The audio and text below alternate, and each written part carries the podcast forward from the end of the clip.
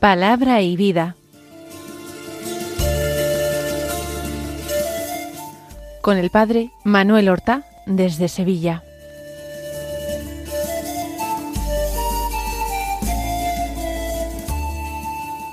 En el nombre del Padre y del Hijo y del Espíritu Santo. Amén. Alabados sean Jesús y María. Muy buenos días, queridos amigos, oyentes de Radio María y seguidores del programa Palabra y Vida. Hoy es el lunes de la trigésima semana del tiempo ordinario. Este lunes es 30 de octubre. Como recordábamos ayer, estamos terminando este mes, el mes del Rosario, el mes de las misiones, y nos adentramos en la estación otoñal.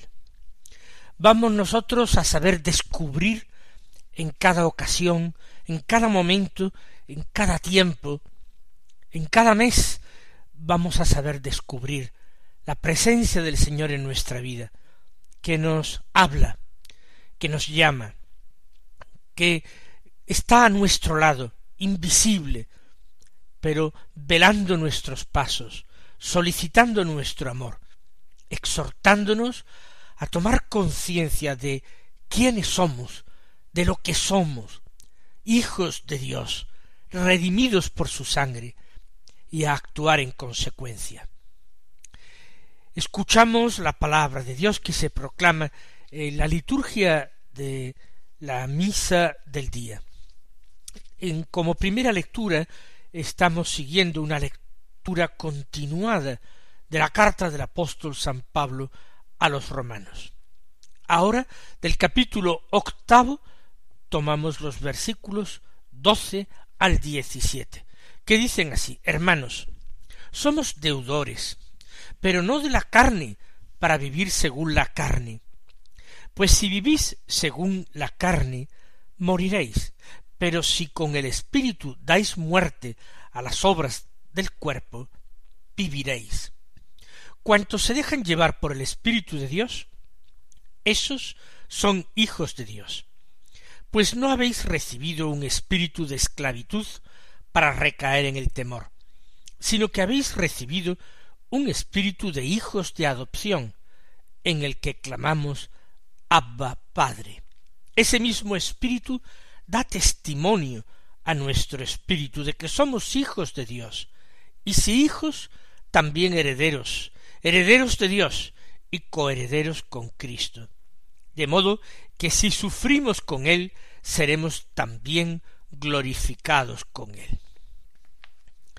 Vamos a repasar este texto que hemos escuchado, porque conviene leerlo muchas veces y fijándose en los detalles, para así entender mejor la palabra que Dios nos está dirigiendo hoy.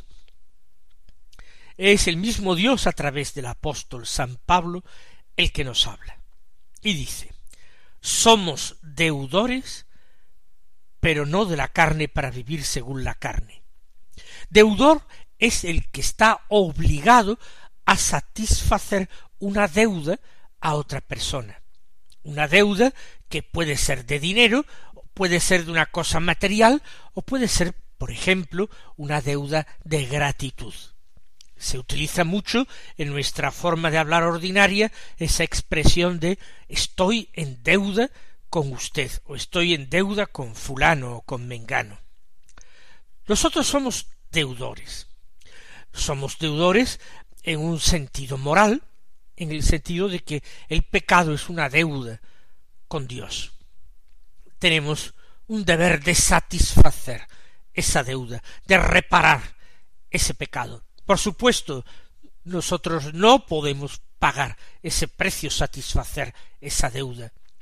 Es nuestro Señor Jesucristo quien la ha pagado por nosotros, quien nos da su sangre para que nosotros la empleemos para satisfacer por nuestros pecados.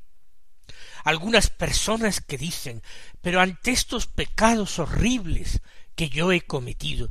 ¿Cómo podré encontrar perdón? Algunos piensan angustiados que tienen que practicar grandes penitencias para satisfacer sus pecados. Pero quizás están olvidando esta verdad fundamental, importantísima.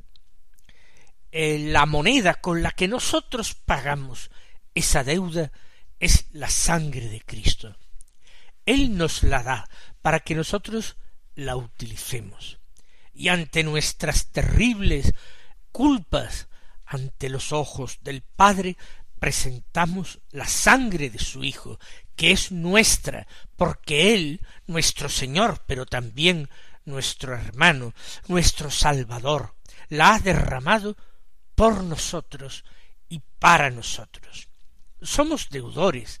En la anterior traducción del Padre Nuestro, que es quizás más fiel al original que la que actualmente usamos, se decía perdona nuestras deudas, como también nosotros perdonamos a nuestros deudores. Pues bien, San Pablo recuerda que somos deudores. Pero ahora nos recuerda para con quién somos deudores. Recuerden esa dualidad que él repite con frecuencia también aquí en la carta a los romanos. La carne y el espíritu. Pues bien, nos dice no somos deudores de la carne, de nuestras pasiones, de nuestras malas inclinaciones. Para con eso no tenemos ninguna deuda. No hay que tenerlos satisfechos. No somos deudores de la carne para vivir entonces según la carne. ¿Por qué? Porque si vivimos según la carne, moriréis. Ya lo ha dicho anteriormente en la carta frecuentemente. Quien se somete a esa ley de la carne, eso le lleva a la muerte. Por tanto, si vivís según la carne, moriréis. Pero si con el Espíritu dais muerte a las obras del cuerpo, viviréis. ¿Cómo nosotros podemos con el Espíritu dar muerte a las obras del cuerpo y así alcanzar vida?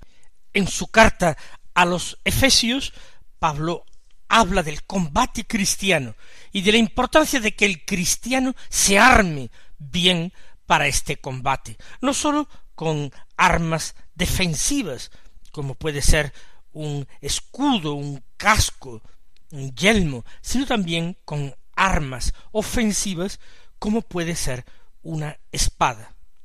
Así, él habla de la espada del Espíritu, que es la palabra de Dios.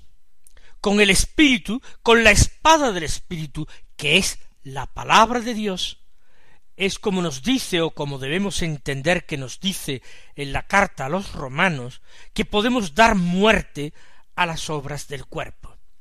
La escucha diaria, asidua de la palabra de Dios, la meditación de esta palabra, el deseo de encarnarla, de llevarla a la vida, eso es lo que nos permite dar muerte a las obras del cuerpo, aquellas obras que conducen a la muerte. Y continúa, cuantos se dejan llevar por el Espíritu de Dios, esos son hijos de Dios. Nosotros hemos recibido ese espíritu en el bautismo y luego en la confirmación los sacramentos nos aportan la gracia de Dios, su presencia y su vida infundida en nosotros. Para actuar como hijos de Dios hay que tener la vida de Dios.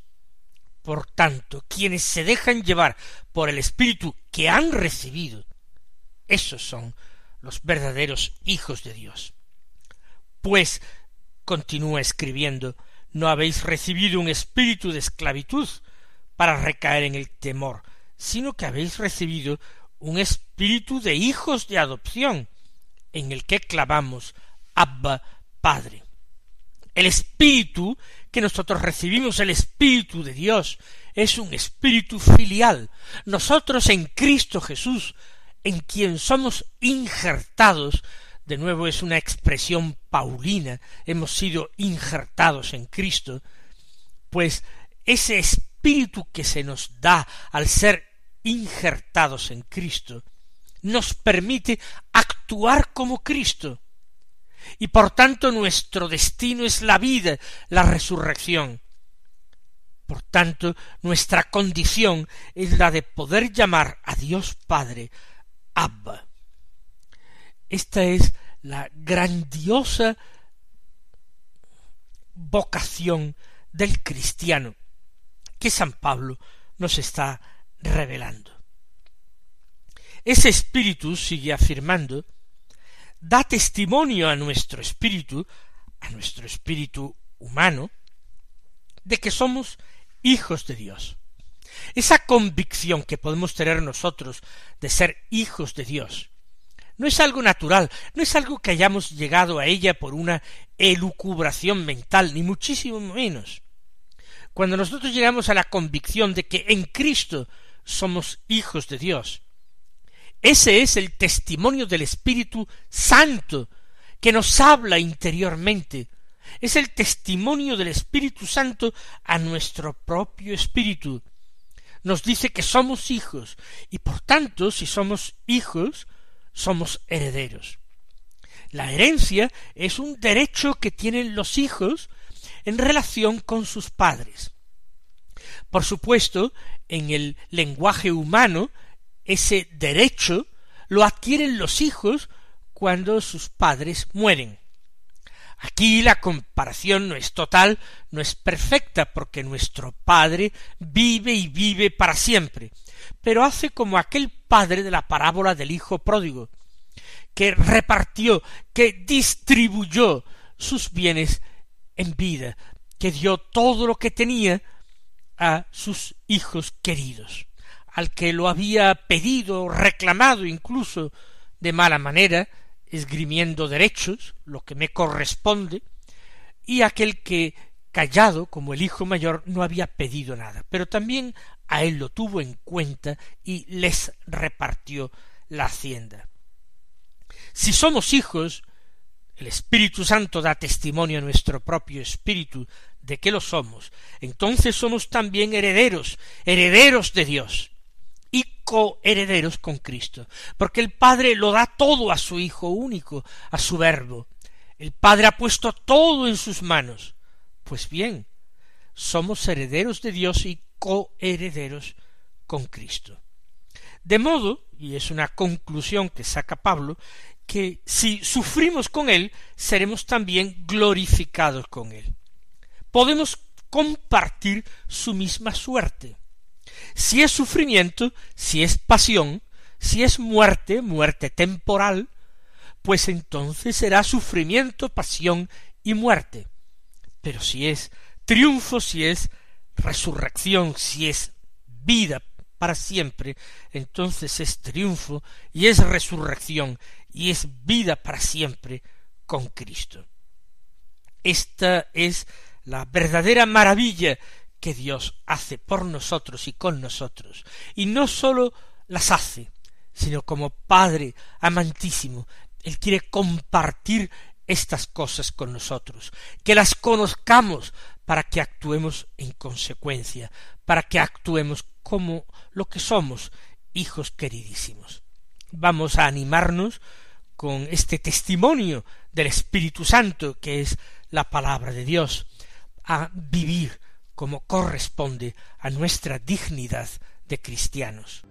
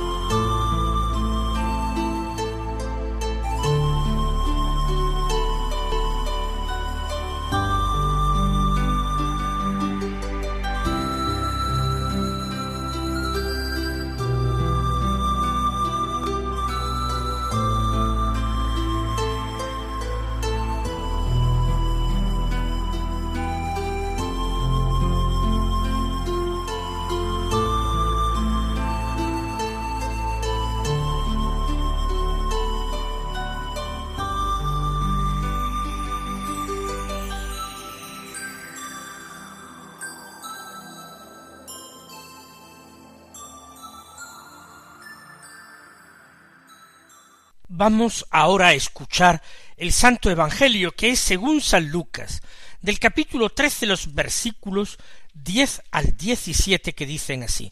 Un sábado enseñaba Jesús en una sinagoga. Había una mujer que desde hacía dieciocho años estaba enferma por causa de un espíritu y estaba encorvada sin poderse enderezar de ningún modo. Al verla, Jesús la llamó y le dijo Mujer, quedas libre de tu enfermedad. Le impuso las manos y enseguida se puso derecha y glorificaba a Dios. Pero el jefe de la sinagoga, indignado porque Jesús había curado en sábado, se puso a decir a la gente Hay seis días para trabajar. Venid pues a que os curen en esos días, y no en sábado. Pero el Señor le respondió y dijo Hipócritas, cualquiera de vosotros no desata en sábado su buey o su burro del pesebre y lo lleva a brevar, y a ésta que es hija de Abraham, y que Satanás ha tenido atada dieciocho años, ¿no era necesario soltarla de tal ligadura en día de sábado? Al decir estas palabras, sus enemigos quedaron abochornados, y toda la gente se alegraba por todas las maravillas que hacía. Comienza el texto presentándonos a Jesús que enseña, que predica el sábado en una sinagoga. Este modo de proceder fue el más usual, al menos en los comienzos de su ministerio. Ir a la sinagoga el sábado para participar en ese culto semanal en la sinagoga y aprovechar eh, la ocasión para leer la palabra de Dios y explicarla. Sin embargo, Lucas también presenta, aunque Jesús esté en camino hacia Jerusalén, presenta este modo de enseñar de Jesús. Y hay un encuentro que se produce entre Jesús y una mujer en la sinagoga. Habitualmente las mujeres no compartían en la sinagoga el mismo espacio que los hombres. Con frecuencia las mujeres se situaban en otra pieza o en otra parte de la sala, separadas por alguna celosía o cortina del resto de la comunidad. No sabemos si esta curación se produce a la entrada o a la salida de la sinagoga, o es en el interior, en un lugar donde era posible ese contacto visual entre Jesús y la mujer. Estaba enferma, pero la causa de la enfermedad, afirma San Lucas, era un espíritu. Los espíritus malignos, los demonios atormentan a los hombres, no sólo espiritual, moralmente, lo atormentan también físicamente, psicológicamente y también físicamente. ¿Cuántas veces ciertas obsesiones, ciertas angustias, ciertos trastornos psicológicos, e incluso ciertos dolores y molestias corporales, no tienen verdaderamente una causa física que pueda ser estudiada y tratada por la ciencia, sino que tienen por detrás una acción diabólica. Esta mujer afirma a Lucas que estaba enferma, pero la causa de la enfermedad era un espíritu. Por tanto, no se trata de una posesión. Lo que está enfermo es su cuerpo, que está limitado, encorvado, pero la causa de la enfermedad es la acción diabólica no se podía enderezar de ningún modo. Jesús, al verla, la llamó y le dijo Mujer, quedas libre de tu enfermedad.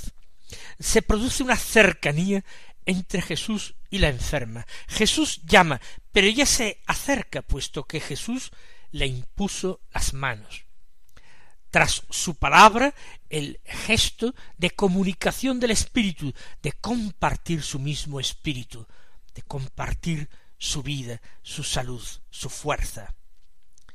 mujer, quedas libre de tu enfermedad. Aquella mujer no había pedido nada, al menos no lo había pedido con sus labios. Nadie había escuchado de su parte una súplica.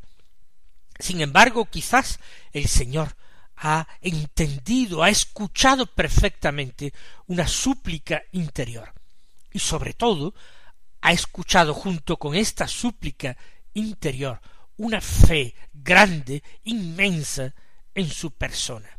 Esta mujer es verdaderamente discípula de Cristo, es una creyente. Y por eso, sin necesidad de más palabras, Jesús la llama y le dice Mujer, quedas libre de tu enfermedad, y le impone las manos. Enseguida, dice San Lucas, se puso derecha. No se trata de un restablecimiento progresivo, no es que a partir de ese momento tuviera menos dolores o pudiera caminar un poquito más erguida. Enseguida se puso derecha.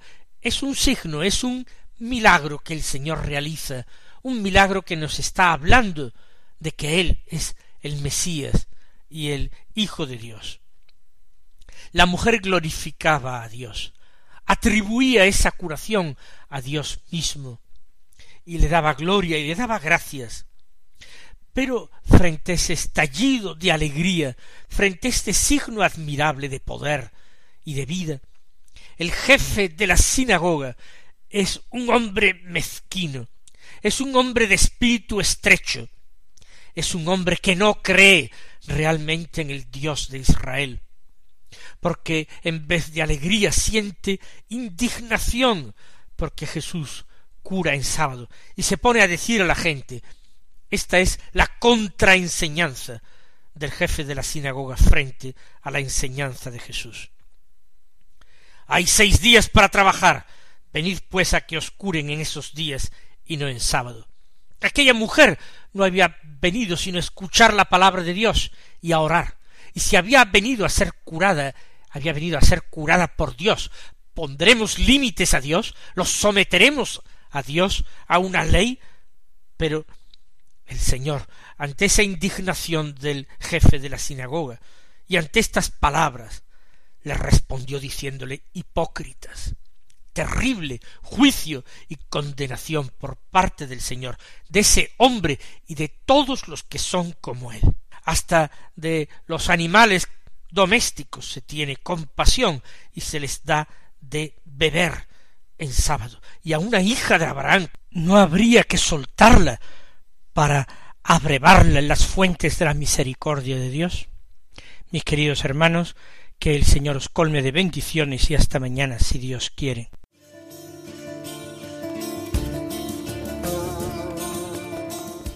Han escuchado en Radio María Palabra y Vida, un programa que dirige el Padre Manuel Horta.